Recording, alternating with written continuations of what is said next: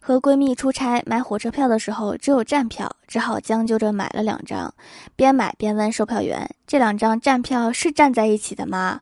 售票员白了我一眼：“你们想站在一起就站在一起，不想站在一起就别站在一起。你们公司制度这么随意吗？”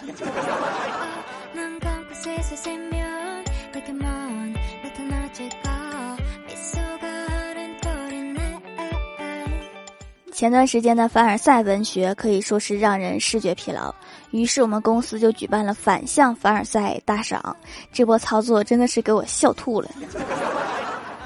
小仙儿说：“今天出门居然被好几个人搭讪了，哎，真的搞不懂，我都没洗头，素颜出门戴着口罩都能被搭讪，真是服了。这些人都是什么眼光？哎，还总有人说我长得像明星，我以前一直以为是哄我的，不过长得好看也不能怪我呀，都要感谢我爸妈给了我这张嘴，让我在这里胡说八道。”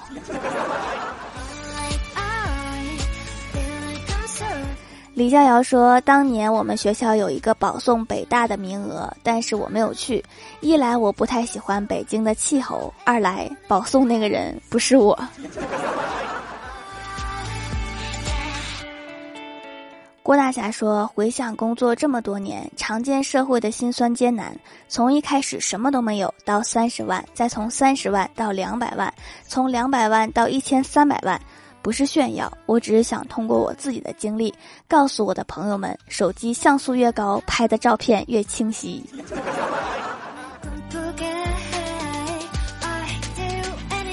我们的前台妹子说，今天又收到了九百九十九朵玫瑰，对我来说这是一件稀松平常的事，没有什么可炫耀的。然后配的图片是一袋玫瑰花茶。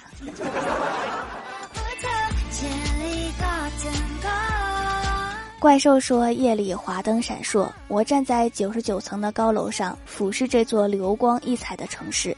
身边的男人戴着近视眼镜，矜持又冷清，眼底的温柔快要溢出来。良久，他轻声对我说：‘打扫完了就下班吧，阿姨。’”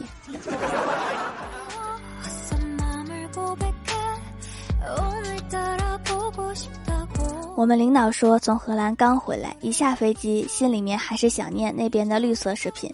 来到朋友家中，炒了一份荷兰豆，还是熟悉的味道，让我想起阿姆斯特丹港连锁店亲切的味道。突然觉得荷兰豆有一种吃不起的感觉。郭大嫂说，在意大利的时候，天天吃五星级餐厅。回来之后，中国的五星级我也吃过两次，再也不去了。可能是水土不服。后来在家吃了一碗国宴大厨的手擀面，胃才舒服一点。配图是郭大侠正在煮面条。然后我也参加了这个比赛。我发的朋友圈是：今天电梯里面一个英国小哥一直在找我说话。我们全程交流无障碍，果然好好读书还是有用的。他的中文说的真好。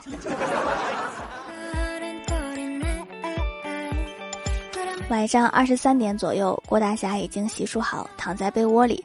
媳妇儿突然说要吃烧烤，让他去买。他有点生气，说这么冷的天，就算是条狗，好主人也不会让它半夜出门的。郭大嫂想想说：“嗯，你说的对。”那你一个人去吧，不准带咱们家金毛。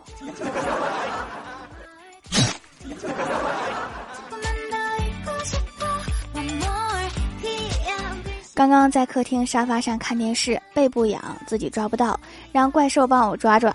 怪兽忙着偷塔，双手没空，下意识走进洗手间，一只脚跳着出来，另一只脚夹着马桶刷递给我，蒙神一样的说了一句：“自己挠。”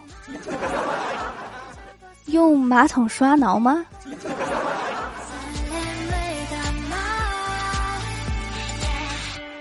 我们领导昨天晚上走路不小心摔进了工厂附近的一条水沟里，观察四周，突然发现是和我们合作的那家工厂，便拿出电话想叫工厂的员工来救自己。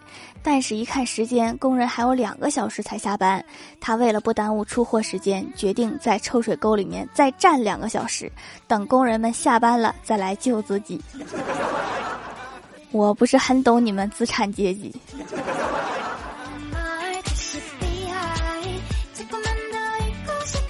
今天郭大嫂教儿子识字，学到忍字，儿子不明白什么意思，就和他解释：“你每次想尿尿，我都会说你先忍一会儿，妈妈去取小马桶。”儿子似懂非懂。过了一会儿，郭大嫂拿起忍字，问他念什么，儿子忘了。你每次想尿尿，妈妈说什么呀？什么一会儿呀？郭晓霞非常自信地说：“憋。”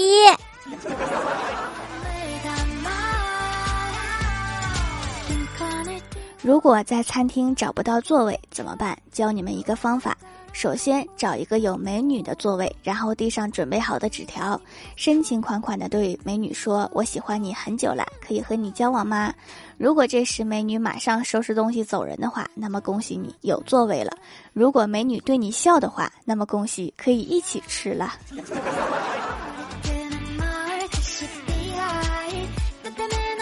郭大侠周末没事闲的，登了好久未登的 QQ，联系了好多曾经未联系的好友，消息提示是咳嗽声。聊了没一会儿，在客厅玩耍的儿子突然着急忙慌的跑到房间门口，惊讶的喊道：“爸比，你病得不轻呀，不停的咳嗽，快去大医院看看吧。”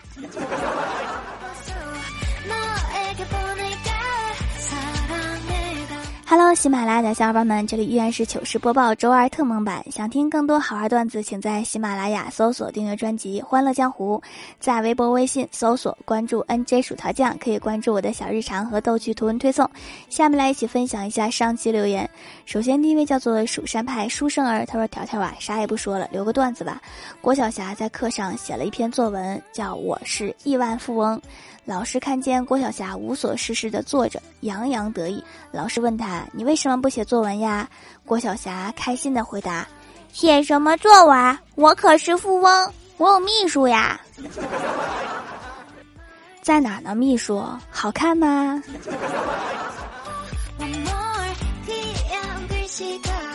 下一位叫做土豆星旅客，他说：“薯条啊，明天考试，一个土豆懂急。” 好的好的，我就立刻挑了一个土豆去蜀山的后山，举着保佑你啦。下一位叫做鲜衣怒马醉酒天涯，他说我们更抠抽奖一条毛巾，这个是手气问题吧？这个一条毛巾是一等奖吗？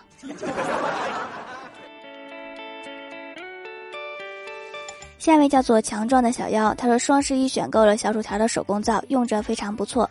我个人觉得比大部分洗面奶要好，洗后不干，用了一周皮肤确实光滑了一些，泡沫很细腻，去油效果很好，一整天脸上都不油腻。因为买了好几块对比了一下，研磨的确实比普通的要好一些，更加温和细腻滋润。小薯条有这么好的手工制作能力，一看就是一个勤劳的姑娘。手工制作能力是有的，但是距离“勤劳”两个字还有很远。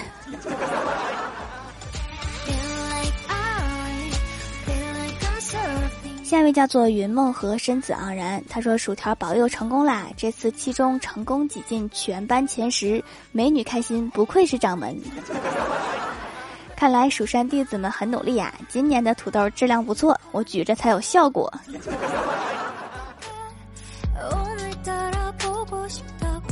下一位叫做没有星星的天空，他说一个尖尖的蜀山坡坡上站着一个人，风中乱，那个人举着个牌牌，上面写着求读，读了赶紧回屋暖和一下吧。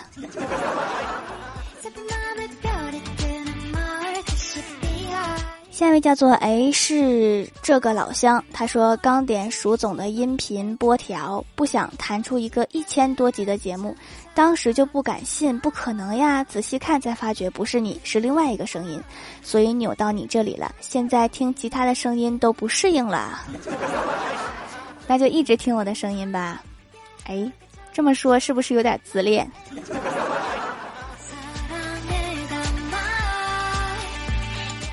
下一位叫做夜夜遥遥，他说洗面奶用完了，听节目就买了掌门的手工皂，脸上有闭口就买了这个皂，想着随便用用，结果闭口好了，我也没想到这个还能对闭口有效果，可能是因为比较天然，把皮肤调理好了，去油但不干燥，洗感很不错，绵绵的，是吗？这么神奇吗？原来随便用用也可以的吗？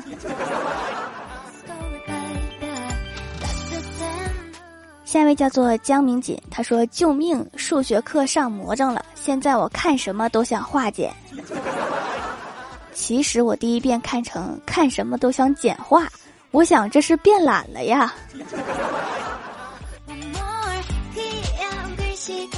下一位叫做听友四六四四六九四四，他说：“条郭晓霞这集出来吗？不出来听大案实录去了。小捣蛋还好吗？好久没有听到他的声音。”有没有气死郭大嫂两口子呀？还没气死，再接再厉。下一位叫做唐门小五的糯米团，他说：“条条上次没读好伤心，段子一条。今天我们老师说那些没考的同学是黑马，然后我的二货同桌就用郭晓霞的语气说：‘老师，那是不是考得好的同学就叫白马呀？’ 然后他就被班主任打了。”那要是这么说来，考中间的可能叫斑马。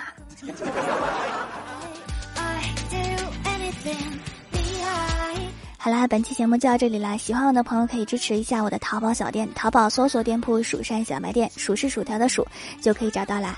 以上就是本期节目全部内容，感谢各位的收听，我们下期节目再见，拜拜。